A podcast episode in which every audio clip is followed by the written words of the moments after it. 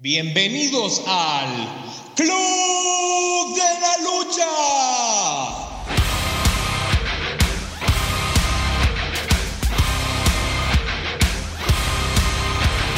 Target on my back, lone survivor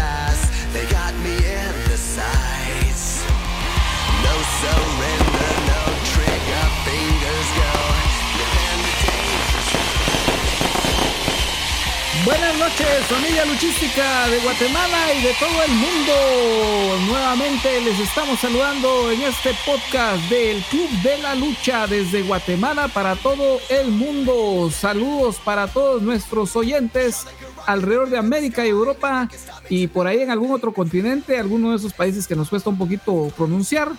Eh, pero muy, muy complacidos de estar nuevamente con ustedes para platicar de este evento de Hell in a Cell 2020. Soy Betolson y vamos a presentar de inicio a los luchamaníacos más grandes de la historia del Internet que nos están acompañando en esta noche para iniciar con el grandiosísimo y veraz Michaels. ¿Cómo estás, Michaels? Buenas noches, familia luchística alrededor del mundo. Pues muy bien, eh, contento de estar otra vez aquí con ustedes en otra iteración de este podcast. Eh, siempre estando pendiente de la lucha libre como eh, un hobby que me gusta bastante y muy agradecido de, de poder estar aquí con ustedes de nuevo, como ya te lo mencioné, Beto. Un saludo. Perfecto, Freddy, igualmente más emocionado por la buena compañía, por la buena charla que por comentar de este eh, pay-per-view en mi caso. Eh, vamos a seguir hablando con el otro luchamaniaco que no necesita presentación. Él es el crítico del Club de la Lucha, Danny Wrestling. ¿Cómo estás, Danny? Buenas noches, familia luchística de todo el mundo mundial. Eh, bastante emocionado porque hoy vamos a comentar un pay-per-view con uno de mis formatos favoritos de lucha, que es la famosísima Celda Infernal.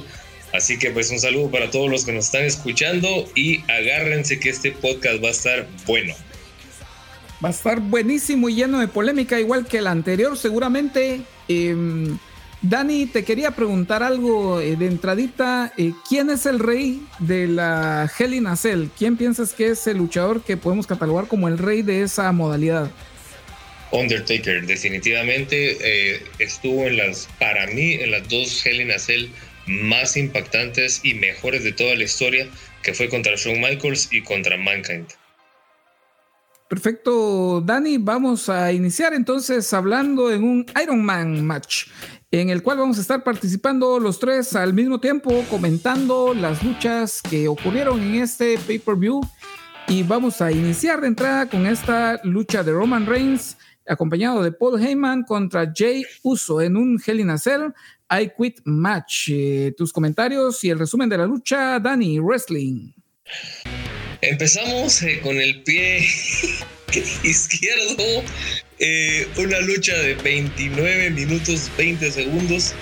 Eh, gana Roman Reigns tras un técnicamente un, más que un I Quit match, un squash match eh, en el que vapuleó a Jay Uso.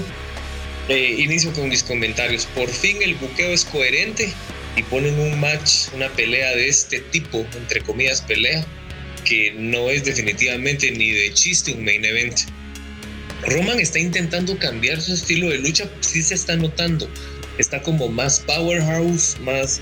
es- Está cambiando, pero el problema es que eso no se hace cuando sos campeón. Ca- Evolucionás, creces, te, te- te haces un lugar para llegar a ser campeón. Ese es un gran problema. Eh, como decía, un squash match donde la leche, la, la celda estuvo totalmente de adorno, fue innecesaria, prácticamente casi no la usaron. Eh, chistoso es un I Quit match y el árbitro no tenía un micrófono, que es la modalidad que siempre hemos conocido para este tipo de peleas. Eh, debo recalcar que Jay Uso tuvo buenos spots aéreos, al menos él usó la celda para algo. Una pelea pues lenta, nada interesante. Eh, me pareció curioso que, que Jay Uso aguantara tanto Spirit y tanto Superman Punch. Solo hicieron que estos eh, finishers pues eh, como, que le restara valor y fueran menos creíbles. Algo que, que realmente me, me, molestó es, yo estoy sintonizando un pay-per-view de Hell in a Cell, de una celda que se trata de, de- luchas de, de- de destrucción, luchas agresivas, para ver luchar, no para estar viendo a Roman Reigns que se la pase hablando toda la lucha y va de hablar, y va de hablar, y va de hablar, realmente sin sentido. El, el spot donde, donde utilizaron un strap, eso sí me gustó, que se empezaron a chicotear, eso es lo único rescatable de la lucha. Eh, y cuando, por ejemplo, cuando Jay eh, ahorca a Roman con eso, eso estuvo muy bueno. El Le costó, hubo de más. ¿Ah? le costó ahorcarlo. Lo Es que no, haya- Sí, no hallaba cómo, eh, no le hallaba dónde estaba la cuerda. Es una cuerda de 20 Agarró. centímetros de grosor y no sabía dónde estaba. No, y ni siquiera se la, si se dieron cuenta, no se la enrolló al principio, o sea, como que se la puso sobre el cuello y jalar, sino que empezó a tratar de dar vueltas y de repente es como empezó a jalar, híjole, no se ha agarrado, ¿ah? Entonces, eh, el, eh, para mí hubo demasiado tiempo en stand-by, porque, por ejemplo, eh, cuando después de que Roman le hizo el, el peligroso guillotine lock, pasó un tiempo, jale el parado y Jay en el suelo, y, nosotros así como, bueno, ¿y, ahora qué va a pasar? Em, creo que algo rescatable de la lucha es que intentaron eh, contar una historia eh, en el ring. Lamentablemente eh, no fue creíble después de que del spot donde está Jay en el ring apron y le, y le Roman le pega con la patada, una patada con las escaleras, Jay se muere literalmente. Y no fue creíble pues porque ha aguantado peores cosas. La actuación de Roman simplemente no es convincente, se ve fingida me recuerda mucho a Bailey en sus primeros meses de heel, que no parecían eh, como que se estaban haciendo los heels, pero no unos heels natos. Y, y lo tengo que comentar. ¿Qué clase de heel se va a estar como lamentando porque, ala, no, no lo quiero hacer? Eh, disculpen, pero eso, eso es eso es una mamarrachada. Un heel es malo, un, un- heel es un... parte de su- del juego mental que le hizo, porque inicialmente no, se puso a llorar, se puso a llorar. No, cuando- ah, no, pero, pero te hablo antes de que llorara. Antes de que llorara se, se ponía las manos en la frente, así como no lo quiero hacer, perdón. Pero un Randy Orton que es Gil pateó en la cabeza a un señor de casi 70 años, a Vince McMahon. O sea, eso es un Gil de verdad. ¿Y, y qué clase de villano se va a poner a chillar? Esto no es la Rosa de Guadalupe. Qué ridículo. y, y simplemente no, no fue creíble que agarrara a, a Jimmy para que Jay se rindiera. El final fue sin sentido y todavía llegan los ancianos samoanos. En, lugar de ayudarlo a verse Gil, lo ayudaron a, a- a- Es confuso, no se entiende si, si Yo es creo que, face. Mira, pues voy a dar mi, voy a dar mi punto de vista. Eh, para empezar, creo que ese tipo, esta lucha no se merecía eh, disputarse un Hell in a Cell. Yo creo que todo eh, esto es resultado de, de tener un Hell in a Cell como un, a un gimmick de evento. O sea, es un evento de gimmick porque básicamente estás forzando la jaula infernal en rivalidades que realmente no lo merecen. Yo creo que esta rivalidad no lo, more- no lo merece. Fue básicamente un déjà vu de la pelea de la, del pay-per-view pasado. Eh, no entiendo, bueno, quizás quizás lo hicieron para darle más largas a la historia, pero básicamente fue una repetición de la lucha anterior. Eh, obviamente no quiero obviar todas las cuestiones extras que agregaron. Eh, la jaula básicamente estuvo de adorno, en eso sí estoy de acuerdo con vos. Eh, estuvo muy lento el inicio, eh, fue, fue básicamente un squash match. Eh, pues no se vio nada muy interesante, a excepción de un par de spears que se sintieron bien aplicadas, pienso yo, con eh, fuerza desmedida, pienso yo. O sea, quizás no realmente, pero sí, así se, así se, se notó. Otra cuestión que tengo que recalcar, disculpen que sea iterativo, pero el micrófono, justamente la vez pasada hablamos de esto, este tipo de match, o sea, daba para tener un micrófono y justamente con Roman Reigns haciendo, repitiendo lo mismo que hizo en la, en la lucha anterior, estar, va a hablar y va a hablar y utilizar sus palabras para, eh, no sé, para dar, para crear más hit en el momento. No tenían el micrófono. Pienso que eso fue una oportunidad, bastante, fue una manera muy tonta de desaprovechar esta oportunidad.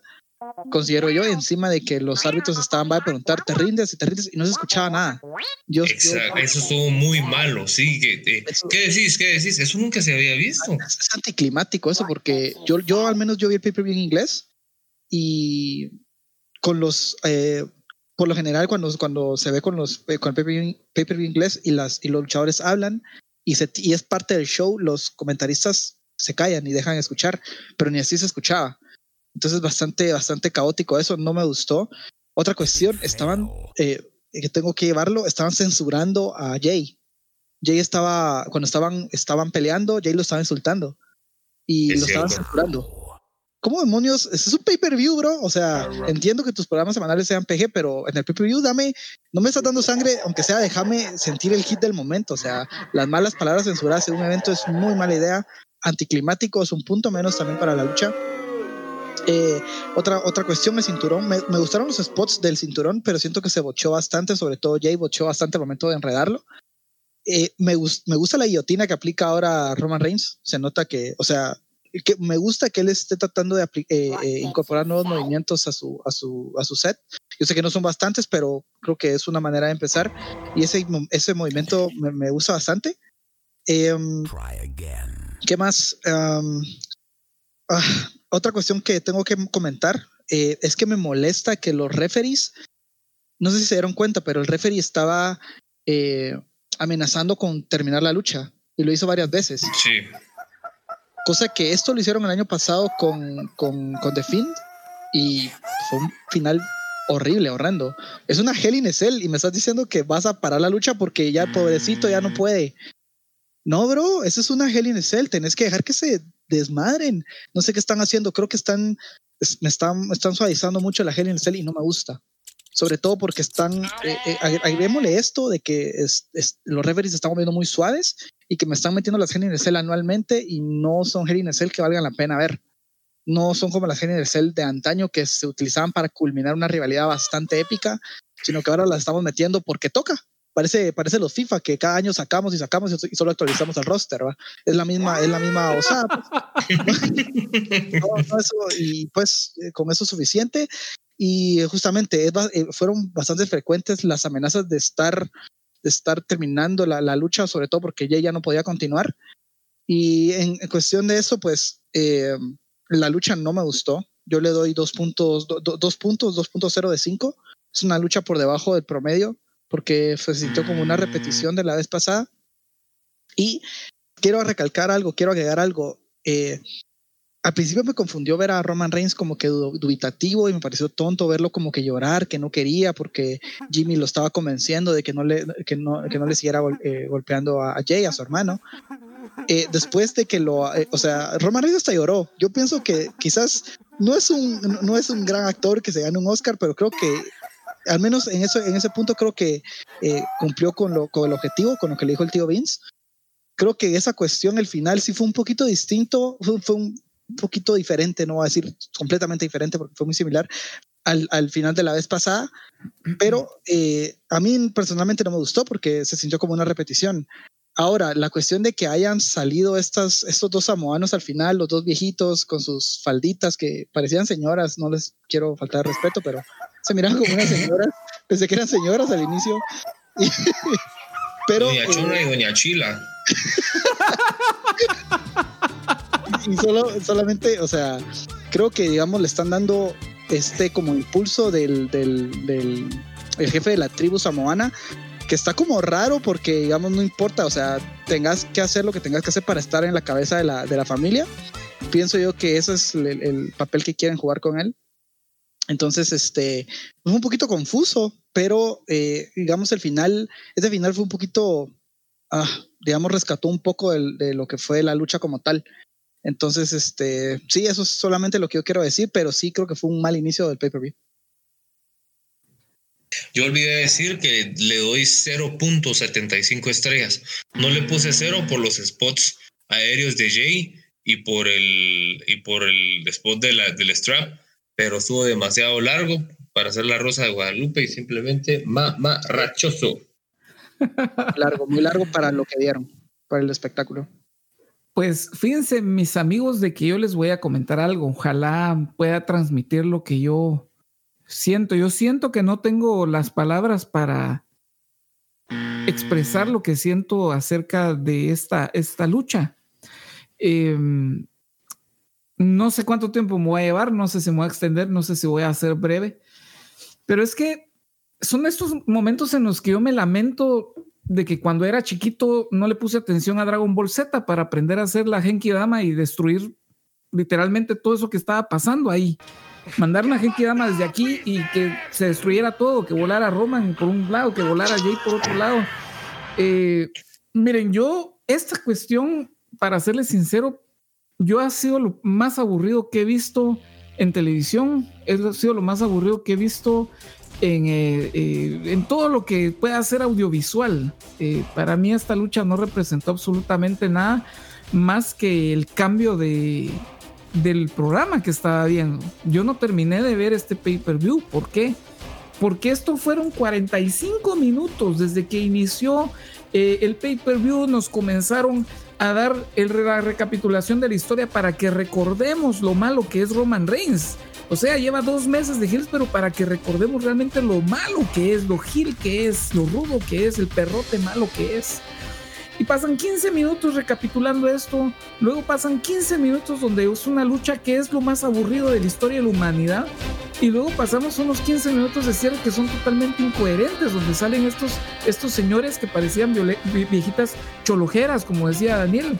O sea, eh, yo, eh, esta, esta cuestión, como les digo, no, no sé, no tengo las palabras para expresar lo que siento, pero lo que sí les puedo decir es de que esto es lo más aburrido que he visto yo de los 272 programas, eh, de los 272 canales que tengo yo en mi cable, 272 programas eran superiores a esta babosada que estábamos viendo.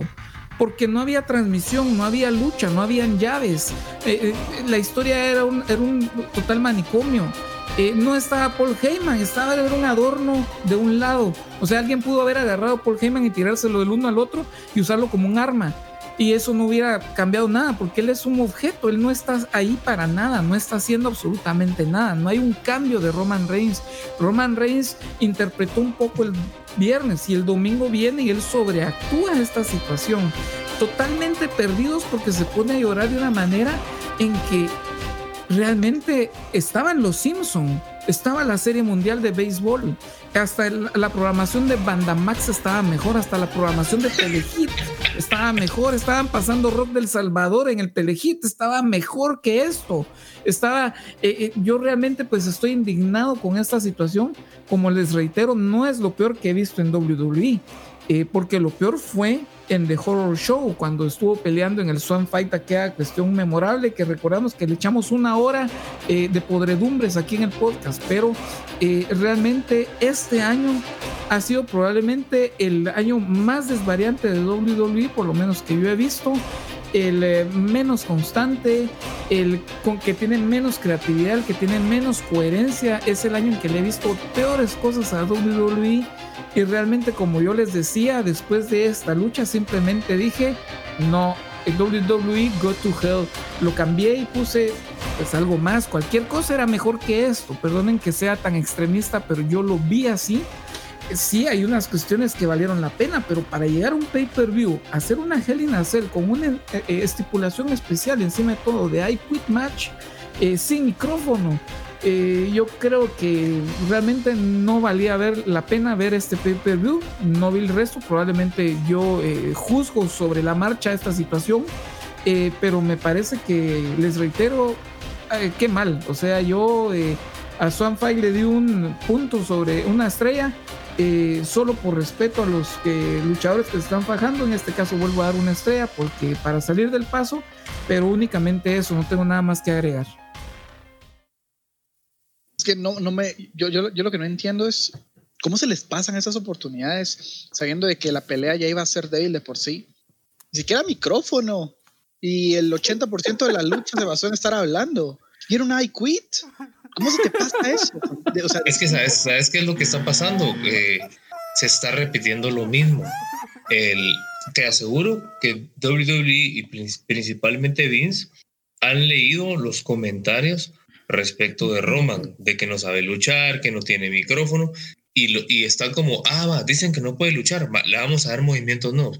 Ah, va, dice que no tiene micrófono, le vamos a encender un micrófono en lo que está luchando para que lo oigan hablar.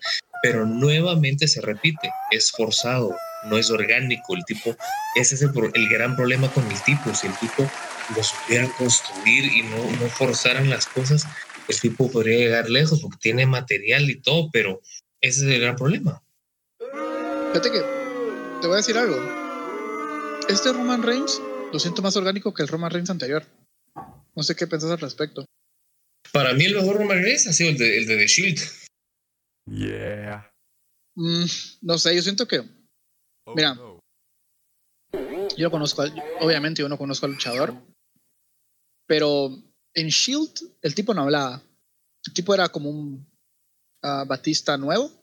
Ah, ¿Se recuerdan cuando Batista empezó eh, Yeah. como un ayudante de un, eh, creo que era un reverendo? Eh, no sé si lo, estaré, si, lo estaré, si, lo estaré diciendo mal, pero era básicamente un bulto. Era el powerhouse. Eh, yo no creo que ese tipo de personaje sea más natural, más orgánico. Yo creo que um, ese Roman Reigns tiene un poco más de orgánico que el Roman Reigns anterior. Que el Roman Reigns que daba esos, esos ah, promos eh, f- eh, fase, que eran super cringe, que eran pésimos. Y encima el Roman Reigns fase siempre, yo pienso que, que no, no- que no fue tan orgánico. Yo considero que esta versión de Roman Reigns, no estoy diciendo que sea la quinta maravilla, y no lo podemos comparar con Orton porque tampoco es justo. O sea, ah, Orton es simplemente una leyenda. Creo que ahí sí no hay punto de, de comparación, pero considero que Roman Reigns de Hill se siente más orgánico que el Roman Reigns anterior de fase.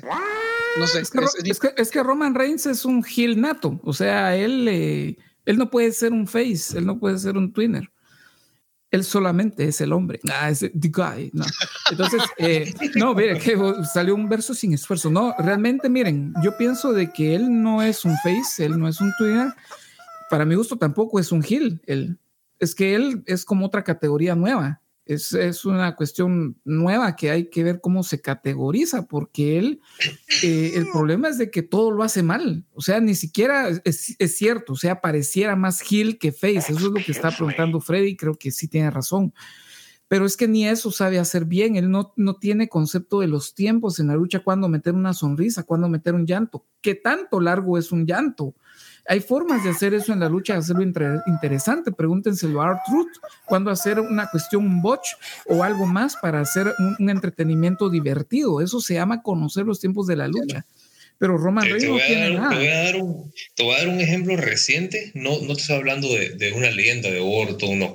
Un ejemplo reciente de alguien que se reinventó totalmente y, y- y simplemente lo han manejado mal, a pesar que no es de los mejores luchando, pero el tipo, su personaje es creíble y es Bray Wyatt. O sea, la evolución que ha tenido Wyatt, esa transformación a The Fiend y, y- y lo de la Firefly House y todo, o sea, eso, eso es una innovación. Y eso es lo que, lo que Roman no tiene, no tiene es- esa chispa, pero tiene que exprimir las rocas, siento yo. no, lo que pasa es que- que da- dale, Beto, dale. Ay, perdón, Freddy. Lo que sucede también es de que de nada sirve que le des el control creativo total a ese personaje si no tiene ni la más recóndita idea de lo que se tiene que hacer dentro del ring. Eh, y, hay ejemplos, o sea, eh, lo mismo pasó con Gallows eh, en WWE. Mira qué pésimo manejo, estaban súper mal manejados, pocas libertades, está horrible eso. Y ahora Sí. en la otra empresa, en Impact, donde están, es lo máximo los Good Brothers.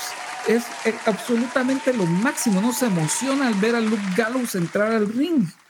Entonces, de- no, no sirve de nada darle toda esta, esta libertad a Roman Reigns. Pareciera así como vos decís, Dani, un fan service, ¿verdad? O sea, ¿cómo quieren ver a Roman Reigns? ¿Ah, ¿Quieren verlo rudo? Ah, está bien, pongámoslo rudo. ¿Cómo lo quieren ver? Ah, Exacto. con Paul Heyman. Pongámoslo con Paul Heyman, pues.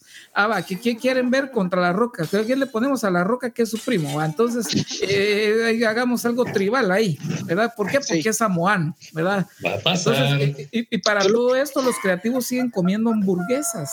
Siguen comiendo hamburguesas por montones y sin pensar nada bien esto. Están esperando que en la cajita feliz les salga lo que deben que hacer con, con este tipo de luchadores. Yo creo, yo creo que, mira, está, está sucediendo algo y, y quiero que el público entienda. Nosotros somos bastante críticos con Roman Reigns eh, porque ahora Roman Reigns tiene el campeonato y se supone que una persona así tiene que ser la cara de la empresa. Entonces, eh, creo que eh, sí, sí sí es ah, válido eh, criticarlo y alabarlo como tal, pero eh, el cambio que ha estado haciendo Considero yo que su- el cinturón no era necesario. Y lo que estoy viendo yo es, es una, una serie de hechos en donde está la mano de Vince, como en todo. Hay veces de que los creativos pueden tener algo muy bueno y Vince lo puede deshacer en cuestión de segundos. Entonces, yo creo que hay un problema muy serio en, en- en- en los programas principales de WWE, que es en donde Vince llega a tener este control, básicamente Vince tiene control creativo, Nope. porque creo que eh, Bruce Pritchard es un buen creativo, considero yo. Es un genio. Es un, es un buen creativo, correcto, es un genio. Y yo creo que hay cuestiones que se han estado haciendo bien, no voy a decir que todas las cosas que se han estado haciendo bien son resultado de Bruce, pero yo creo que eh, Bruce es del agrado de Vince, entonces quizás sea un poquito más flexible con las ideas de Bruce, ¿sí? Ahora, el resto de creativos son simplemente creativos y pueden tener ideas muy buenas, pero si a Vince no le gustan, simplemente no van a suceder y no van a pasar. Entonces, creo que la mano de Vince está, se está sintiendo bastante. Y creo yo que no ha sido para bien. Mucha gente es bastante pues, polémica y dice, no, que Vince que se muera, que nada, pero tampoco, pues es un ser humano, pues tampoco le vamos a hacer la Sí, muerte a alguien, no. pero a lo que voy yo es de que el producto, vamos a hablar de negocios, y su producto no es bueno. Esa es la realidad. Y estamos hablando de un Roman Reigns que vinieron, lo metieron, lo elevaron hasta la luna y está peleando contra Jay, contra Jay Uso. Yo no sé si ellos tengan una historia a largo plazo. Eh, quizás eh, van a meter a los usos con Roman Reigns, etcétera, etcétera.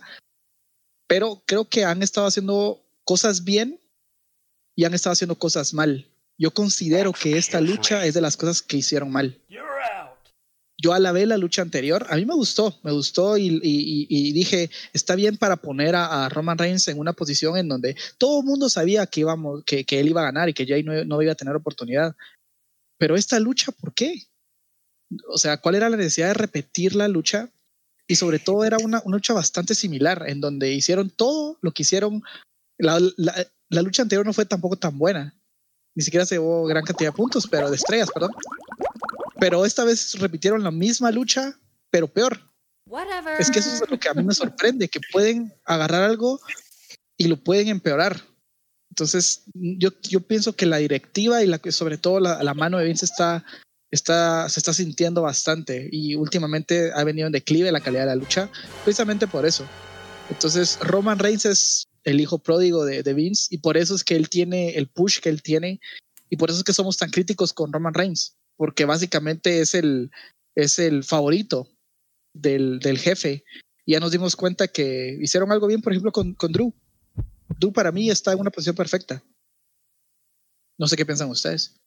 Yo estoy Sí, totalmente de acuerdo con vos. Freddy, totalmente. Te, te puedes imaginar que lo, lo que decís del campeonato, va. Regresó, no le hubieran dado el cinturón, sino que en lugar de empezar y, y quitándole el cinturón a The Fiend, hubiera empezado con esta historia con los usos y que Correcto. poco a poco se hubiera ido convertido en el jefe tribal y de repente ya agrandado, madre, el jefe tribal quiere el campeonato. Uf, hubiera sido otra onda totalmente. Hasta la carta de Retribution era más coherente de que él fuera el líder de Retribution. Exacto. Sí, Pero teniendo tanto, es que uno se explica cómo teniendo, eh, por ejemplo, una tan buena franquicia como Star Wars, viene Disney y lo echa a perder. Es lo mismo, aquí tenemos eh, un, un gran equipo que estaba trabajando muy bien hasta hace eh, dos eh, pay-per-views y de repente con todo ese manojo de talento que hay vienen y escogen una carta perdedora, ¿verdad? Es una carta eh, monótona, ¿ok? Pero bueno, eh, estas son las pasiones que despierta Roman Reigns, señoras y señores, eh, y vamos a seguir analizando el pay-per-view con la siguiente lucha del emergente Elias versus eh, Jeff Hardy eh, en un singles match. Eh, Dani, tu resumen de la lucha. Hello, I am Elias, and I have a question for everybody here. A mí Elias me gusta mucho, la verdad. 7 minutos 25 segundos, perdón, 7 minutos 50 segundos. Em, gana Elias por DQ. En un feudo que yo creo que se dio un poquito rápido, se creó la rivalidad. Eh, pero me gusta ver a un Jeff Hardy poniendo over a superestrellas nuevas. Creo que Jeff es un mentor y hace eso muy bien. Eh, me gustó mucho la dinámica que dentro del ring, fuera del ring y, que están como jugando con eso. Eh, una pelea creo que fue normal, pero normal buena. Un feudo al que yo le daría quizás una lucha más para que no sea demasiado largo. Y algo que, que recalco es que Jeff, a pesar de que ya está como, algo un poco más lento por la edad, sigue dando calidad, calidad de luchas. Eh, hubo un spot que me gustó mucho donde Elias cargó a Jeff en sus hombros y lo, lo levantó, le dio la vuelta y le hizo una powerbomb. Eso me gustó un montón. Y, y yo al menos cada vez que veo Whisper in the, in the Wind de, de Jeff Hardy, yo me emociono porque todo lo que Jeff hace a mí me gusta un montón. Em, y raro, me pareció algo raro, pero, pero ah, eso fue raro bueno, ver que Jeff ganara por DQ. Pero creo que es para que el feudo sí- eh, siga, así que le doy 2.5 estrellas. Sí, yo, yo estoy en completa sincronía con Dani. eh, 2.5 estrellas a una pelea que ah, quizás se sintió un poco, am, ¿cómo lo puedo decir? Eh, Forzada. Ah, forzada, correcto, correcto. Se sintió más como una pelea de show semanal. No creo que la, la rivalidad llevara lo suficiente como para ameritar estar en un Hell in a Cell. Realmente, pues, quizás solo fue una lucha de relleno. Esa era la palabra que estaba buscando. Eh, a mí me gusta que tengan, eh, eh, que las formas de escribir las rivalidades sean a largo plazo. Me gusta que no, no sean, los luchadores no, no, no sean Dory y se les olvide realmente qué es lo que ha pasado. Y lo que sucedió con Elias fue que eh, fue el accidente que tuvo con Jeff Hardy y toda la cuestión que estaba sucediendo cuando eh, Jeff Hardy eh, entró en la rivalidad con Sheamus, de la cuestión de la, del alcohol, etcétera, etcétera. Me gustó de que el regreso de Elias fuera así, a, a regresar a vengarse con Jeff Hardy. Me gusta eso, que no se les olvide qué es lo que está sucediendo. A, a mí tampoco se me olvidó, entonces eso como que genera un poquito más de interés. Eh, realmente a mí, pa- para mí Elías debería de, de- de estar compitiendo por un campeonato inter- intercontinental, un campeonato de Estados Unidos, que quizás por el intercontinental, ya que el Estados Unidos me parece que está bien ahorita con Bobby Lashley, o yo no sé, quizás en algún futuro se enfrente contra él. Pero Elías es un luchador que me gusta bastante. Creo que tiene bastante. Creo que Mick es, está pasado. El tipo es bastante bueno en el Mick. Y en el, en el ring es decente, es un luchador que es bastante decente y que puede, se nota que puede aplicar llaves eh, justamente con el powerbomb que, que comentó Dani. Eh, pero sí, yo sentí esta lucha un poquito como de relleno. Y ya después de, de ponerla, después de la lucha de Roman Reigns, quizás era en el plan del- de la forma de la estructuración del pay-per-view, era para alentar un poquito más la, eh, eh, la cartelera, pero ya el- la primera lucha fue bastante lenta y entonces eso se sintió más como ah, me dio un poco de sueño, soy honesto. Entonces, pero quizás fue por el ritmo que, que le pusieron al pay-per-view y, y el resultado de la primera pelea en consecución con esta. Pero sí, yo siento que, que estos dos luchadores quizás pueden alargar más la rivalidad, eh, no es momento de terminarla. Eh, un final de show semanal, entonces este 2.5 estrellas fue una pelea eh, completamente eh, eh, normal, una pelea que no, no destacó mucho. Viendo la cartelera de, de este pay-per-view da la impresión de que se gastaron todos los cerillos antes de, del mismo. Tuvimos eh, una serie de por lo menos unos dos o tres pay-per-view que fueron buenos.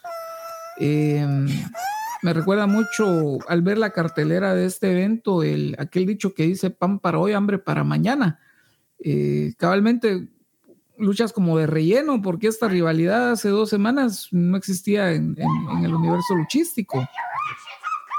No sé si alguien más quiere eh, comentar algo más de la lucha. No, yo solo concuerdo con, con, con Michaels de que el, realmente Elías, yo a Elías le miro mucho potencial, lo miro ahorita como un, alguien a quien están formando, él tiene buen físico, tiene carisma, o sea, el tipo es- tiene potencial. Para mí me gustaría un día llegarlo a ver como campeón mundial. Tiene conexión, ya luchó en un Elimination Chamber, ¿verdad? Sí, ya. Sí, Y, conecta. re- y y recordar que ya fue fase, es Hill y como fase también conectó. Y tiene Sí. un personaje realmente alucinante. Yo creo que Who Wants to Walk with Elias, ¿verdad? Pues yo creo que todos queremos caminar junto con él, ¿verdad? Sí. Eh, Y hay una historia curiosa que en un house show que hubo en, en Argentina, eh, hizo su entrada y empezó a tocar de música ligera y la gente se volvió loca. se volvió viral el video. Yo lo vi. Excelente, excelente, excelente. Y vamos a seguir hablando de este pay-per-view que vamos algo rápido para mi gusto, pero vamos a, se- a seguir hablando de esta lucha de The Miz eh, con John Morrison versus Otis que venía acompañado con Tucker. Y esto fue un single match por eh, ganar el Money in the Bank, el contrato. No entiendo bien la estipulación porque yo creo que para ganar el Money in the Bank, en the, en bank hay que subir una escalera, pero bueno, no sé eh, qué, qué es lo que sucedió ahí. Eh, pero vamos a escuchar el resumen con Danny Wrestling. 7 minutos 25 segundos gana The Miz tras un pin. Eh, realmente eh, a mí algo que me pareció genial y, y muy entretenido y muy divertido fue la viñeta de la corte. JDL de juez, está Ron Simmons ahí, hace, hace su uso de su, de su famosa frase de damn. Eh, A, a mí me pareció muy gracioso ver a Asuka que no habla inglés certificando en japonés. Eso me pareció muy, muy gracioso. Ahora yendo de la lucha, eh, Miz es el ejemplo perfecto de cuando una superestrella compensa un nivel pobre de lucha con un personaje y un micrófono súper construidos y, sabe contar historias en el ring, no como el jefe costal, digo el jefe tribal. El, hubo un patadón que le metió Miz en la, en la cara a Otis, que estuvo brutal. Igual un close line de Otis, donde casi le vuela la, la nuca, casi le quita la nuca a. Al- me sorprendió mucho porque no vi venir para nada el turn heel de, de Tucker. Eh, Fue algo. Me hubiera gustado más que le pegara directamente en la cabeza con el, con el, eh, maletín. Lo que me gustó mucho fue como The Miz vendió el asombro. O sea, le pegan y se queda como, ¿qué está pasando aquí? Y, eh, y pues gana, yo le doy tres, tres estrellas a esto. Lo único que me deja con algo de duda es qué va a pasar con Otis y con Tucker, porque al menos yo en lo personal a ellos no les miro potencial en un single run. Yo a ellos les miro potencial como Heavy Machinery, como unos muy buenos campeones en parejas, pero ¿qué va a pasar ahora? Eh, y, realmente algo que sí me dejó sin sabores, ¿para qué hacer tanta vuelta que Otis ganara el maletín si iban a hacer esto, iban a enterrar a Otis y quitárselo? Mejor se lo hubieran dado de mí desde, desde un inicio. Se siente que hay un limbo creativo con, con el Money in the Bank. No es desde ahorita, creo que desde el año pasado se viene dando este como limbo creativo.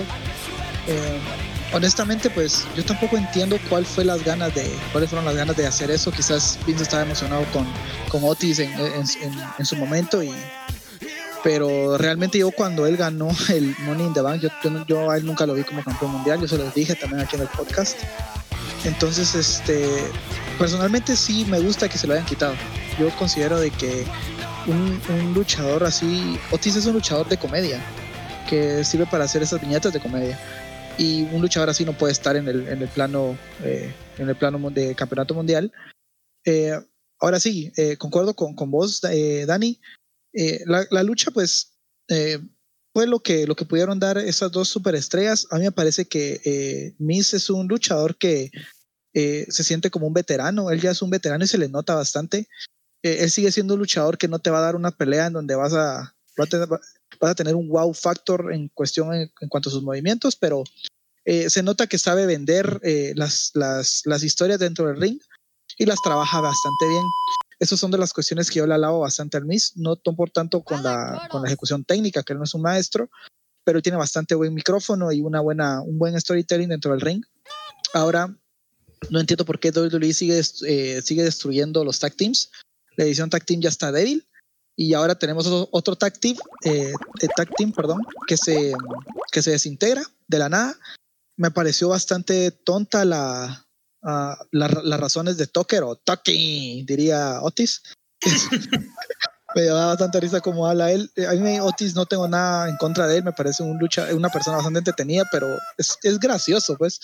Eh, Toki. Entonces, la, la traición de Toki eh, me parece un poco forzada, incluso cuando él dio sus motivos eh, después de la, de la lucha y lo entrevistaron, dijo que eh, Otis no podía hacer nada sin él, él, había, él, él dijo que él le dio el valor a Otis para, que, para poder conseguir a Mandy, bla, bla, bla, bla, algo que parece pues que lo escribieron en dos minutos, toma, decía esto y ahora andate de aquí, va. no me gusta que estén haciendo eso con los tag, con el tag team, con la edición tag team, porque la están destruyendo. Ya me destruyeron a mis, a mis, a mis Iconics. Eh, tienen a tienen a Peyton Royce haciendo team con eh, en Raw. Este olvidé con, con quién está haciendo tag team. Está perdida. Eh, eh, Billy Kay está otra que está olvidada. Eh, no sé, realmente creo que no hay una, una, una, dirección buena en la dirección tag team, pero me estoy saliendo del tema.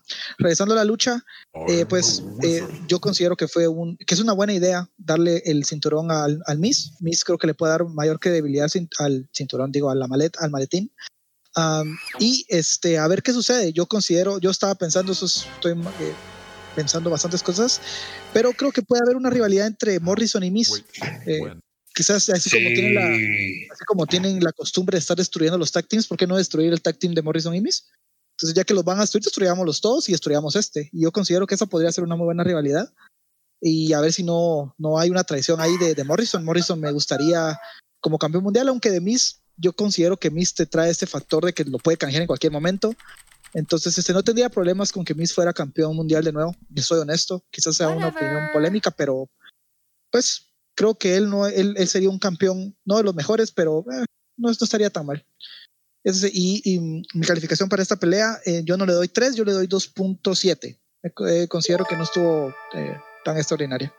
Fíjense que yo realmente les, eh, les comenté que yo ya no vi estas, estas partes del pay-per-view, sin embargo, eh, yo estoy de acuerdo con lo que han dicho al respecto de, de los calificativos que le han dado a Miss, o sea, eh, obviamente él eh, tiene recursos que lo hacen pues balancear eh, su estilo luchístico y su personaje.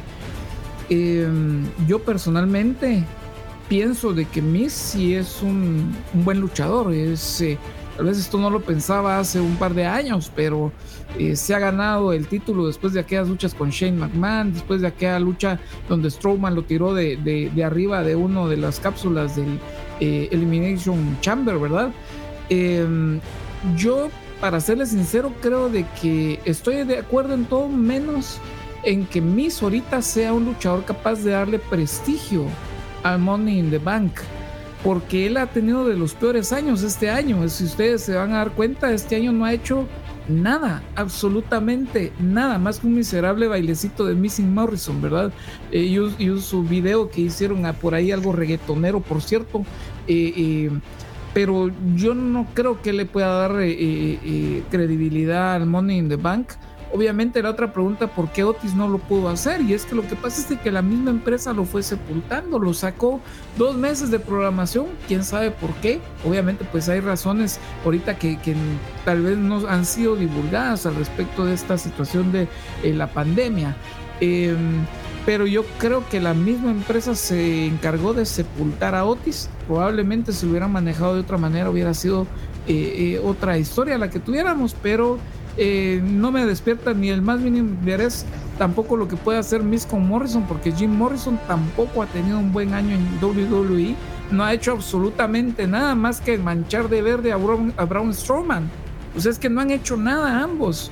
Yo creo que no es interesante, no me, no me resulta eh, llamativo para nada. Los dos luchadores, creo que el tag team de ellos dos ha tenido un mal manejo alrededor del año, pero yo considero que tienen potencial ambos. Si tuvieran un mejor manejo creativo, pueden hacer buenas cosas, sobre todo eh, John Morrison, que es una persona que a mi, a mi punto de vista está junto con Cesaro, eh, de las personas que necesitan ganar un campeonato mundial, eh, porque yo creo que hacen un buen trabajo en el ring. Pero Sí, es cuestión- ¿dijiste, Dani? Yo estoy de acuerdo con vos. A mí me encantaría ver a un Morrison de campeón. Correcto, sí, justamente, y, creo que son de los de los grandes luchadores que se han quedado sin ese cinturón mundial. Y yo no entiendo por qué eh, no, no, no se pueden construir ese tipo de estrellas. Eh, eh, siento que hace falta un poquito de exploración. Quizás lo van a hacer ahorita con Biggie, que Biggie también es otra persona que, en mi punto de vista, es otra persona que, que es material para eso. Pero, pero yo considero de que si ellos tuvieran un mejor manejo, este, pueden hacer buenas cosas. Y ahorita que tienen el, el, maletín, creo que quizás veo una luz al final del túnel y quizás puedan tener un mejor manejo creativo. Y vamos a ver qué pasa. Ahora ya tengo mayor interés por, por Missy Morrison y al fin espero que dejen de hacer canciones y musicales porque eso no es Disney.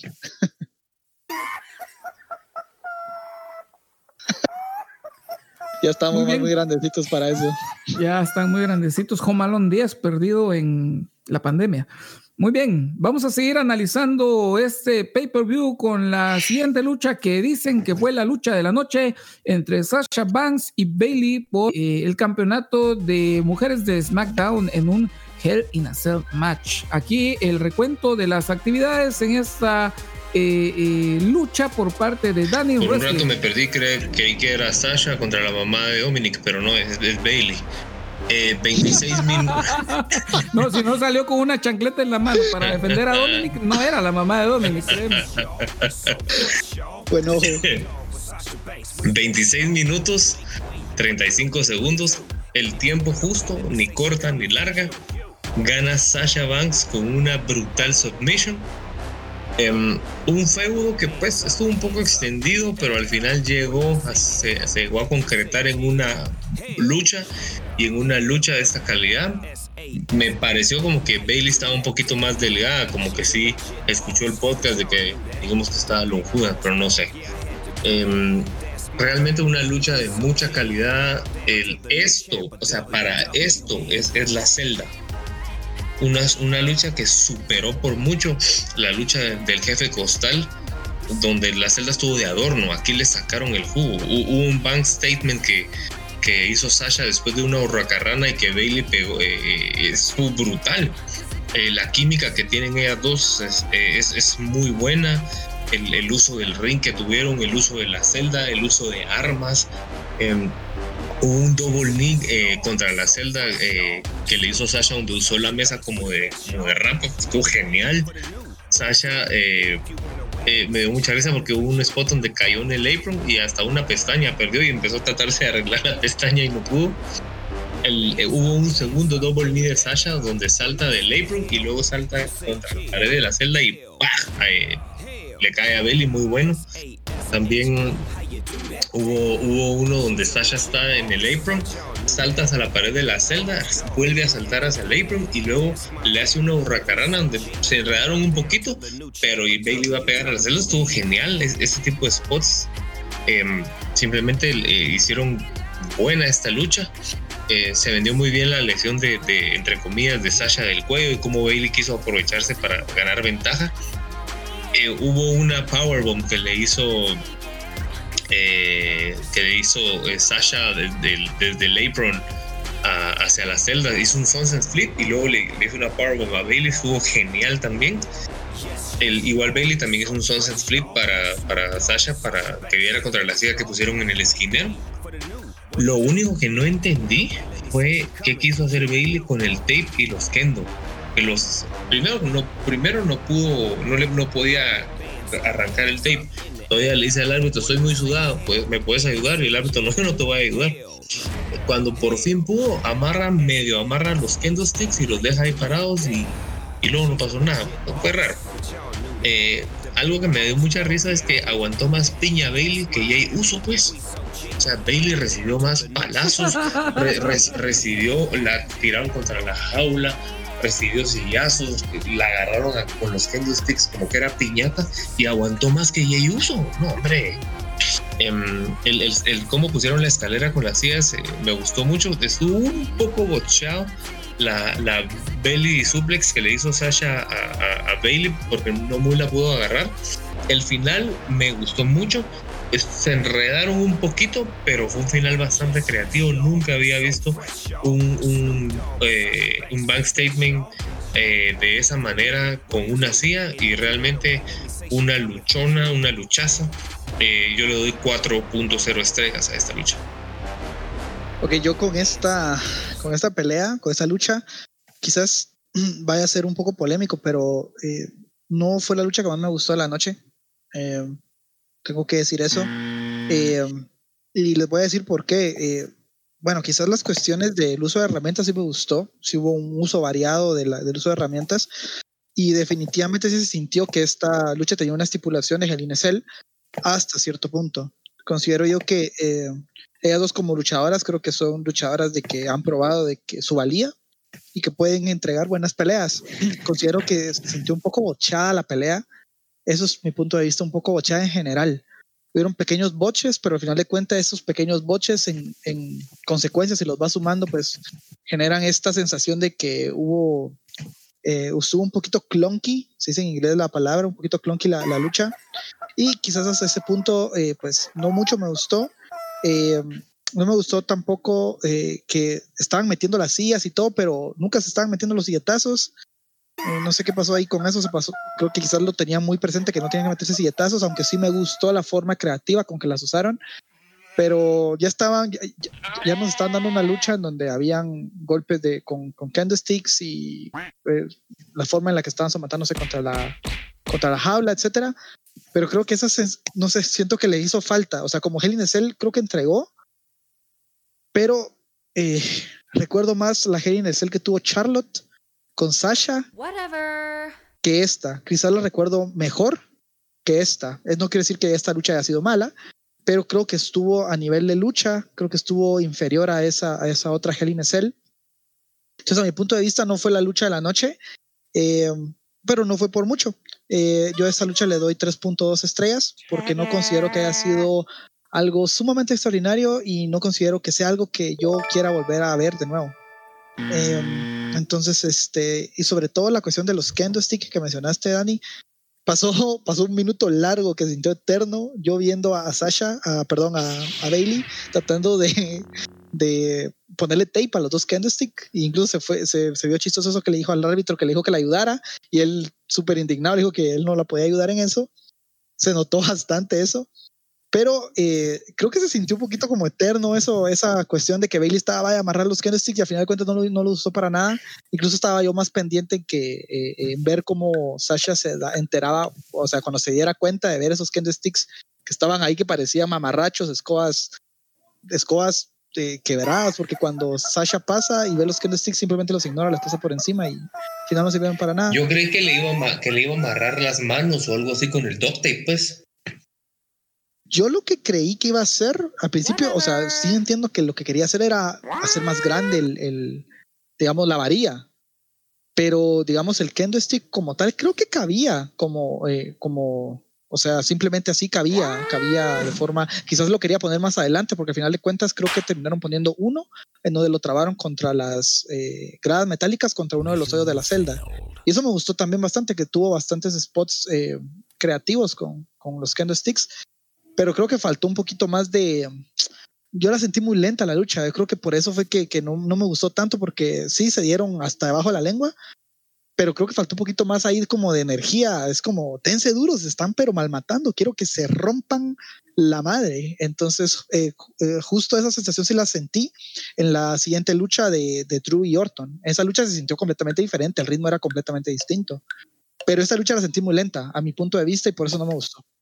Solo corrigiendo un poquito el dato de Dan, es que el feudo no fue muy largo, o sea, la historia fue la que fue larga, pero el feudo lleva como, ¿cuánto? 40, 60 días. O sea, el feudo es, es muy corto, ¿verdad? La historia fue la que fue muy larga y aburrió, por cierto. Eh, pero les tengo una pregunta, ¿qué hacían los kendo pegados con el tape? Es que la respuesta es obvia, perdonen compañeros luchísticos, pero es que trataban de imitar a Paul Heyman trataban de imitar ahí de adorno, nada más. Tal vez quería abrir un portal para Hogwarts o algo así.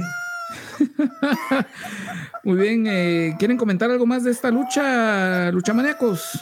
No, yo solo concluyo que se la rifaron más que el jefe costal y que... Ah, sí. En eso, en eso estamos de acuerdo, en eso estamos de acuerdo. La otra lucha fue básicamente un replay con, en otro escenario. Pero esta lucha sí definitivamente estuvo muy superior a la otra. Eh, creo que esta fue, yo considero que esta fue la primera Hell in Cell del evento, porque la primera sí me decepcionó bastante. Perfecto, eh, compañeros, vamos a seguir analizando el pay-per-view con esta lucha de Bobby Lashley contra eh, Michael Myers, no, contra Slapjack, con este enmascarado eh, por el campeonato de los Estados Unidos en un single match de como tres minutos. Vamos a ver cuánto de, nos da el dato ahí, Daniel, con el resumen. Tres minutos, 50 segundos, gana Bobby Lashley eh, eh, tras un, el, un submission con el, con el Hurt Lock que me gusta bastante. Eh, realmente fue una pelea eh, puramente de relleno. entre Lashley y Slappy, o, o cómo era, Slapjack, del cartel de Sinaloa, o de la Retribution es la cosa. Viernes Em, 13. eh, no, para mí son los del cartel de Sinaloa.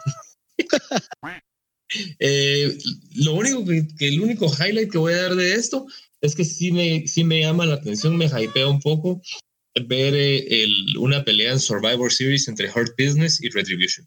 Es todo. Y le doy 1.5 estrellas. Leíste bastante, leíste mucho. Yo creo que esta lucha sí fue, si hablamos en cuestión de, de en qué repercute para la storyline a comparación de la primera lucha, yo creo que esta estaba muy debajo de la primera lucha. Yo hasta leí punto .5 solo por no darle cero, porque esto era una lucha de, de- para, para ponerlo en, una, en un show semanal. En los shows semanales nos inundan de anuncios de, en la Fox. Entonces, este, esto, esto, esto, no, no, no, no, realmente no sé cuál fue la intención de hacer esto. Simplemente están, estamos hundiendo más a, a- a Retribution, que va en picada.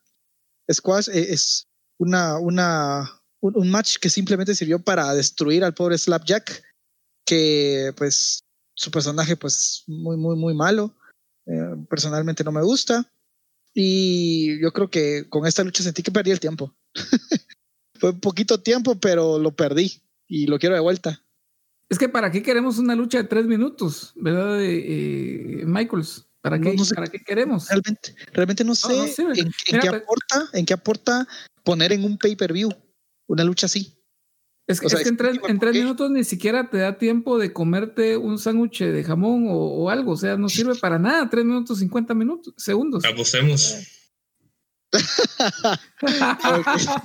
un McRib, va. McRib, entonces. McRib en tres. ¿Será que se lo pueden comer en tres minutos por 50 segundos? no, caray, yo no puedo. No, no, con 50 segundos. eh, Lo que sirve es para escuchar una canción desconocida en YouTube de cualquier. Ni para ir al baño, ni para ir al baño así ese tiempo. No, ni siquiera alcanza para ir al baño, ¿no? Yo creo que Bueno, para lavarse las manos, tal vez, ¿verdad? Tal vez eso Sí. querían que uno, para eh, eh, conservar el espíritu anti-COVID, ¿verdad? Que uno se fuera a lavar las manos. Tal vez eso querían. Sí, yo- no, no, y, y, y ponete, yo creo que hubiera sido mejor poner una promo. Si hubieran puesto esta pelea, mejor hubieran puesto una promo. Si, eh, ah, va, ya vamos, ya- o sea, ya sabemos que va a ser el Hurt Business contra Retribution en Survivor Series. ¿Por qué no, por qué no poner una promo, aunque sea de Hurt Business o, o o una viñeta en donde se, se están, se, se parten la madre los dos en el backstage con Retribution? No sé, algo que no, o sea, aquí lo que El, el video, el video de Lobo Vázquez hubiera dado tiempo. Saludos no al premio mayor, donde quiera que esté el premio mayor. Saludos si tú quieres bailar. Con Eder Domínguez. Saludos a Huicho Domínguez, el Huicho Domínguez de Guatemala y del Club de la Lucha. Sin embargo, pues sí hay una cuestión que cabe perfectamente en tres minutos con 50 segundos y eso fue como el promo que dio La Roca en Bound for Glory en Impact, donde indujo a Kem Shamrock al, al Salón de la Fama. Entonces eh, hay cosas interesantes que se pueden hacer. Sin embargo, pues esta cuestión que hicieron pues fue una pérdida de tiempo. Eh, y a la par de, recuérdense que cuando estábamos hablando de Retribution, estábamos hablando de Raw Underground. ¿Qué pasó con Raw Underground? Es, es, es, es probablemente de las cosas in- más incoherentes que ha hecho WWE en este año. una, una, eh, fue un evento que empezó, quizás la primera semana creó, eh, generó un poquito de expectativa. Eh, quizás una de las cuestiones que generó expectativa fue la cuestión de poner bailarinas y decir, puchica, es un producto PG porque hay bailarinas y la semana siguiente, pum, para afuera. Entonces, este, se sintió así, así se sintió todo lo que fue Raw Underground, solo un ratito y a, y a la fregada realmente pues no tenía una dirección. Eh, yo vi el, el Raw eh, anterior, eh, el último Raw antes del evento y lo sentí como una pérdida de tiempo. Se los dije a ustedes en el grupo. Eh, tuve, tuve, no, no, yo realmente no tuve clases ese día, entonces dije voy a ver la lucha. Y a rato sin, sin ver un show semanal completo en su, eh, como lo transmitían en vivo y me dejó la sensación de que, de que perdí mi tiempo. Sí, realmente eh, es que como que se cansaron, dos meses bastaron para que se cansara todo el elenco y los creativos y todo lo que es WWE, la empresona que es, que tiene un No, edificio grandote. Eh, pero la gran pregunta en este caso es, o sea, yo dudo que hay alguien ahorita que extrañe Raw Underground. Nadie. Eh, un No, concepto tan, tan, tan, tan surrealista. Yo creo que no hay nadie que lo extrañe. La pregunta es, si se fuera Retribution, ¿alguien le extrañaría? Yo creo que, yo No, creo que y- en, Re- en Retribution hay buen talento. Disculpa, ni que te haya interrumpido, pero yo creo que en, en Retribution hay buen talento. Pero creo que la forma en la que, en la que no- nos presentaron y los, los, los envolvieron, creo que no es la correcta. Yo justo esta semana leía, yo no sé si ustedes han leído en noticias que dicen, eh, hay una frase, se reporta que Vince perdió el interés en, por ejemplo, lo comentaron de, ay Dios mío, de ah, hace, hace poco, ¿quién fue? Eh, de gente que ya no tenían historias para ellos. Pero entre ellos Retribution. Aparentemente a Vince le aburrió y, y- ya no vamos a ver más de Retribution. Entonces creo que es un problema. No sé si tenga que ver con que Vince sea baby boomer y quiera acaparar todo y, termina matando muchas cosas. Yo a Retribution le miro mucho potencial. Los miro realmente, eh, o sea, si, si lo saben buquear y lo saben manejar, pueden llegar a ser una, una, un establo genial. No, y, y ponete, yo creo que el- los, las dos personas que sobresaltan ahí es el pelón y el peludo. no, no sé cómo se llaman. T-Bar y no sé cómo se llama el otro. Pero- T-Bone y New York Steak. Creo que no se llaman así. Pero eh, este, este, este Slapjack, ese parece un payaso ahí, realmente un payaso. Eh, también está esta luchadora eh, asiática que olvidé su nombre, no sé cómo se llama, Retribution, eh, que también está ahí de adorno. Eh, yo creo que pueden hacer cosas interesantes, pero este Slapjack es un chiste, pues, parece un payaso andante el tipo con esa, con esa máscara, tiene que quitársela. A mí no, a mí realmente lo miro y no, lo- no me lo puedo tomar en serio, y aparte que es pequeño, pues. ¿Vos, Dan, Sí, no. ¿Vos te recuerdas cómo se llamaba aquel stable donde estaba el Snow y estaba Luna? Eh, que era como. The Oddities. Eran como freaks, ¿verdad? The Oddities. Oddities. Pues algo así me suena a estos cuates de, de, de- Retribution, ¿verdad? No, sé. y tal vez individualmente sí hay talento, obviamente, cuando los hemos visto sin máscaras luchar, pero no, no les veo en conjunto mayor cosa. Eh, pero bueno, vamos a seguir analizando con el main event eh, de este Hell in a Cell 2020 que ocurrió entre Randy Orton eh, contra Drew McIntyre eh, por el campeonato eh, de WWE. Dani, nos das tu resumen. Tenemos 30 minutos, 35 segundos. Eh, gana sorprendentemente, gana, gana Randy Orton eh, por pin. Em, realmente esta, esta rivalidad, eh, yo podría decir que es la rivalidad del año, al menos para mí, me, me ha gustado muchísimo.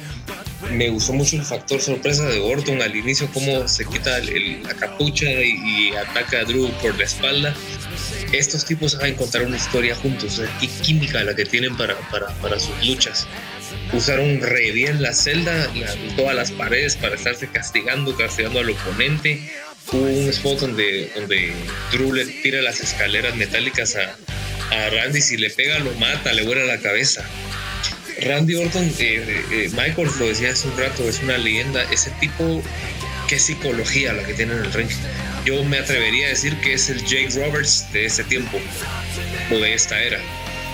Vendieron muy bien que de lo de la supuesta mandíbula fracturada de, de y cómo Randy quería aprovechar eso. El, hubo, un suplex sobre, sobre la mesa de McIntyre a Orton que también me gustó muchísimo para donde la rompieron. El, me- a mí me gusta mucho, el- el- yo les decía al inicio, y dimos la bienvenida al podcast, para mí Helen Hacer es de mis estipulaciones favoritas eh, y de hecho dentro de mis luchas favoritas está la de Mankind contra Undertaker porque fue de las primeras luchas que me, que me, que me, eh, dejó con los ojos abiertos, que me, que me sorprendió así y em, realmente eh, fue, fue una lucha excelente y me gustó que se subieran al techo. Fue muy corto el tiempo que estuvieran, hubieran hecho más llaves, más cosas, pero yo no sé si se dieron cuenta que, que diferente el techo de esta celda comparado, por ejemplo, con el techo de, las, de la celda de Undertaker contra Mankind, estaba mucho más sólido, o sea, sí le pusieron atención a eso. Como dato curioso, la, la celda antes medía más o menos 4 metros, la inicial, y la ahora mide más o menos 6 metros, con una estructura más fuerte. ¿De El- altura? Sí. Es, es alta, o sea, son- estás hablando de casi tres pisos. El- el- la, la caída de Drew hacia la mesa, ¡ay Dios mío! ¡Qué brutal! Eh, eh, me sorprendió. ¿Saben qué me sorprendió que, que pusieran? Eh, eh, eh, ay, eso no lo había comentado. Me está gustando mucho que WWE, a pesar que es en el Thunderdome, están utilizando ya mejor los audios de fondo del público. Los boo, you suck. O por ejemplo con Elias, eh, walk with Elias, aunque no había gente. O, o si no los woo, los machetazos. Eh, This is awesome hoy también. Y en este caso me sorprendió mucho que siendo PG, eh, WWE pusiera el audio de Holy, Holy, lo pusieron cuando Drew se cayó de la mesa. El, el, el nivel de emoción que llevaba la lucha cuando, cuando eh, viene Drew y le, le, da una Claymore a Orton y Orton, Orton se sale del ring y no lo pudo cubrir. Y luego en el siguiente intento de Claymore, Orton se la quita un RKO y, y no, no lo puedo creer. Orton era el nuevo campeón, el nuevo WWE Champion. Entonces eh, me gustó mucho el resultado. Me hubiera gustado un poco más que um, el reinado de Drew fuera más largo porque realmente eh, fue, ha sido calidad de campeón, pero tampoco creo que, estuvo mal. Eh, y me gusta mucho la idea de que yo creo que este va a ser la última corrida de Orton como campeón antes de retirarse. Y espero ver un buen reinado. Realmente aplausos para Orton, aplausos para Drew McIntyre, 4.25 estrellas.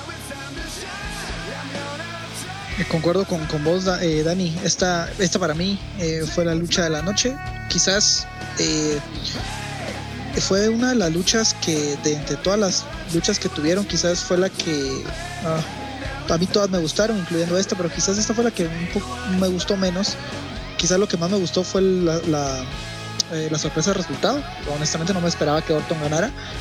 Eh, pero no estoy, no estoy para nada enojado con eso. Me gusta, me gusta que Orton sea campeón, 14 veces campeón del mundo, alcanza a Triple H, aparentemente. Y eh, pues realmente pues yo lo que vi con ellos dos fue un, un, storytelling bastante bueno, un buen uso de las herramientas. Yo recalco esto, yo creo que eh, Orton sí sabe usar las sillas siendo un heel. digo esto a comparación de la, la, lucha de Sasha y Bailey que fueron más creativas, en, en ciertos puntos fueron un poquito más creativas, pero usar las sillas para lo que es para lastimar y dar duro, pues. Eh, se sintió así la lucha, con un ritmo más rápido, más emocionante, que te mantenía sentado en la orilla del sillón todo el tiempo. Me gustó un montón esta lucha. Eh, la parte en donde se suben al, a, a, la parte superior de la, de, de, la, de la celda, estuve viendo justamente está detrás de las, de las pantallas del Thunderdome, se sentía como que eh, sí está bastante alta, como mencionaste, 6 metros, está bastante alta, pero sí se sentía como eh, eh, esa, esa, esa solidez de la, de la estructura. Obviamente esto ha venido cambiando con respecto a los años y, y la, la, han estado haciendo mucho mejor porque la primera celda en donde cae Mankind, o sea, dos pasos y se hundía esa, esa. Eh, me gustó también de que este, Drew cayó sobre la mesa de comentarios este, y sangró. No sé si se dieron cuenta, pero él empezó a sangrar de la, sí. de la garganta. Sí, empezó a sangrar de la, de la garganta. Y me gustó que vendieran eso. La verdad es que estas, todas las peleas que ellos dos han tenido han sido de un ritmo bastante rápido, con violencia, con buena ejecución. Yo creo que ellos dos, ellos dos simplemente pues han sido lo mejor de este año. El 2020 lo ha salvado Drew McIntyre y Randy Orton. Y um, otra cosa que quiero decir, Orton cómo utiliza las sillas, o sea, vuelvo a recalcar eso, cómo la utiliza para lastimar la mandíbula de, de Drew. Eh, lo hizo al inicio y se le nota, yo creo que Randy Orton es uno de los mejores heels de toda la historia. Yo a, a Orton nunca, nunca lo, lo, tragué como un, como un fase, pero como un heel es simplemente maravilloso, me encanta él como él, su cara, lo, lo repito, su, él tiene cara de heel, él lo miras afuera siendo Randy, no, no siendo Randy Orton, siendo la persona y tiene cara de heel el tipo. Entonces, este, creo que eso le ayuda. Pero eh, sí, una, una pelea que me gustó bastante. Para mí fue la pelea de la noche. Aunque repito, de las tres, creo que esas fueron tres, tres peleas que ellos, ellos tuvieron. Creo que quizás esta fue la que menos me gustó. Eh, yo le doy 3.7 estrellas a esta pelea y para mí la pelea de la noche. Sí, la, la, gran pregunta es, ¿habrá algo que Drew McIntyre no pueda hacer? Es que es impresionante verlo pelear. Yo sigo pensando de que él es un luchador nato tiene la lucha metida en la sangre y en el corazón. Y es impresionante luchador, probablemente de lo mejor que he visto en la última década en WWE. Eh, yo comparto de que Drew McIntyre ha sido lo que ha, eh, eh, eh que ha, digamos, em, salvado el año de WWE. Em, probablemente él lo pondría junto a MVP. Eh, Randy Orton lo pondría como eh, un, el tal vez más trascendente en WWE ahorita y tal vez la leyenda que más eh, le ha dado, pero sin embargo, la, sin duda alguna, el luchador que más le ha dado a WWE este año es Drew McIntyre. Ha hecho de todo, ha sangrado, ha eh, hecho cualquier estipulación de pelea, él ha recibido castigos, se los ha logrado dar. Al inicio él estuvo defendiendo con honor su campeonato eh, en cada momento, en cada Raw, y yo creo que él debería ser luchador del año en WWE. Eh, sabor agridulce porque eh, de esta lucha lo único que vi fue el video de la caída de Drew McIntyre, eh, pero no me gustó el resultado que ganara Randy Orton. Yo creo que para lo que ha venido trabajando Drew era eh, eh, de repente coronar el año con esta victoria, aunque lo, pasara lo que pasara más adelante. Yo creo que Drew lo que va a terminar haciendo es volviendo a reconquistar el título, pero cuando ya haya gente en, el, en los estadios. Sí, estoy de acuerdo con vos. Ojalá, ojalá suceda. Eh, gran luchador, yo es de lo mejorcito que he visto en estos últimos años. Sí, justamente, sí. Eh, justamente después de, de, de, su salida, la primera ronda que tuvo eh, en WWE, luego su regreso a NXT y de, desde que entró a NXT entró como un veterano, él estaba ahí peleando contra novatos porque ya traía esa veteranía que toda esa experiencia que adquirió y justamente Drew McIntyre pelea como un veterano, Drew McIntyre se siente como un campeón mundial. Él, él, sí se ha echado la empresa al hombro. Es probablemente la superestrella que es ahorita la cara de WWE. Eh, tal vez no es tan famoso como el rey samoano, este, este el jefe costal. Samoano, el jefe costal, el costal samoano. Eh, pero yo pienso de que Drew McIntyre me hace confiar en que WWE tiene una futura cara. Eh, probablemente ya estuvo varios meses de esta manera, pero eh, yo creo que lo puede hacer de forma masiva y ganarse al público totalmente, eh, rendirlo a sus pies. Excuse me. Sí, yo, yo, yo logro, no logro, yo, yo trato de imaginar cómo hubiera sido su derrota hacia Brock Lesnar si el estadio hubiera estado con 80 mil personas ahí. Eso hubiera sido brutal. Sí, hubiera sido brutal y ganó el Royal Rumble. Es que ha tenido un gran año Drew McIntyre. Le ha dado un año increíble a la lucha libre mundial. No, y, re, y recuerden, nosotros vimos el Royal Rumble. Lo vimos todavía. Eh, se juntaron en mi casa, lo vimos y todo el mundo gritó. Todo el mundo gritó como una loca cuando ganó Drew McIntyre el Royal Rumble este año. Cuando salió Edge, yo, yo, yo, yo no sé ustedes y me van a llamar loco, pero sin mentirles, yo he visto el video del regreso de Edge, no sé, unas 20, 25 veces. Yo sí lo he visto también bastantes veces. Sí, varias veces también y también de la victoria de Drew, ¿verdad? Eh, son dos momentos que marcaron este año de manera increíble. Esta caída sobre la mesa también creo que es un momentazo del año. Eh, Drew nos regala esa caída es, eh, es una caída ni más ni menos bien, bien, bien alta, ¿verdad? Al menos tres metros, porque está justo en la mitad de la celda. Claro, perfecto. Eh, no sé si quieren comentar algo más de esta lucha, lucha maníacos. No, yo creo que la, concuerdo con, con Don Michaels, la lucha de la noche no fue la mejor entre ellos dos, pero estuvo, estuvo espectacular. Sí, yo no, yo no quiero eh, agregar nada más. Yo creo que he dicho lo que pienso de esta lucha. Yo creo que sin esta lucha, pues el, el PP hubiera sido un completo, un completo fracaso. Eh, honestamente, pues la, solo la, la lucha de, de Sasha y Bailey, pues yo creo que no hubiera salvado la noche. Ellas dos tienen bastante potencial y, digo esto porque yo sé que pueden dar una mejor lucha. No necesariamente tiene que ser una Hell in Cell, pero eh, espero que en un futuro, pues, eh, si se repite, pues no sé si la rivalidad va a continuar, les soy honesto, pero si continúa, espero que den un, una, un mejor cierre, porque la, la, rivalidad se lo, se lo merece. Yo creo que ellas deben de cerrar con una, con una pelea épica, como la, la Iron Woman match que tuvieron en NXT, que yo en ese tiempo sí, no solía ver mucho NXT, y hizo tanta bulla, tanto eco esa lucha que yo la vi y me pareció excelente, excelente. Y ojalá que San Vicente Viloni nos salve de que siga esa rivalidad, porque para serle sincero, ya estoy un poquito aburridito de esa, eh, de esa historia, de toda la, lo que conlleva todo esto de, de Sasha y Bailey. Eh, Vamos a enviar saludos a las Mac Papitas y a los caballeros del zodiaco del Club de la Lucha y a todos nuestros oyentes en todo el mundo. Y vamos a dejarlos aquí con los, eh, las reflexiones finales de los luchamaníacos. Creo que fue un pay-per-view eh, decente. Yo en general al pay-per-view le doy 3.5 estrellas. Pudo haber sido mejor. Eh, pero eh, hubo emociones, hubo, hubo lágrimas del jefe costal, las lágrimas de cocodrilo de la, de la Rosa de Guadalupe, hubo sangre, hubo todo, la verdad que eh, me gustó bastante. Eh, me- lo único que me hubiera gustado ver a los Yawi Wawi peleando.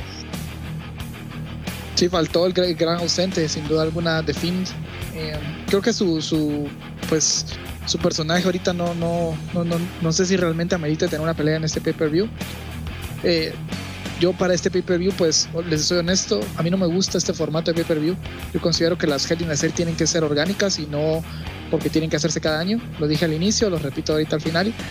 Eh, las peleas de, de Zelda Infernal, pues, creo que las últimas dos estuvieron ah, rescatables, eh, pero tampoco van a ser unas Hell in a Cell que van a ser épicas y sobre todo pues no creo que ni siquiera están cerca de estar entre las mejores de toda la historia. Eh, este pay-per-view yo creo que se sintió como un bajón. Yo no, no considero que haya sido un buen pay-per-view, pero tampoco eh, considero que haya sido un, un fiasco total. Yo lo dejaría en 2.5. Realmente pues no he hecho el promedio matemático, pero eh, lo estoy haciendo a, a cómo lo siento yo el pay-per-view. Podría ser un 2.5, 2.4, t- tirando 2.4 porque esas peleas de relleno siento que bajan mucho el promedio. Creo que eso le resta calidad a un pay-per-view. Siempre, siempre le va a restar calidad eso a un pay-per-view y considero de que eh, Survivor Series por ser uno de los cuatro grandes va a estar mucho mejor. Yo espero más de ese pay-per-view. De este pay-per-view honestamente no esperaba tantas cosas maravillosas. Entonces, este, pues no me decepcionó porque no estaba esperando mucho. Pero sí se sintió el bajón. A comparación de los, de los pay-per-views anteriores, este, este hubo un bajón. Hubo un bajón y, y, eh, yo solo espero que los siguientes estén mucho mejor. Perfecto, luchamaníacos. A mí lo que me queda rescatar eh, de este pay-per-view, porque para mí simplemente murió desde el primer eh, eh, encuentro, eh, es una reflexión y lo que sucede es de que la sustancia de la lucha es demostrar esa eh, calidez humana, esa diferenciación que hay entre rudos y técnicos. Eh, la gran pregunta que le hacía a los compañeros del Club de la Lucha en esta semana es, ¿es la sociedad más gil? Y pareciera que sí es más gil ahora. No necesariamente porque Roman Reigns sea gil, ahora es mejor.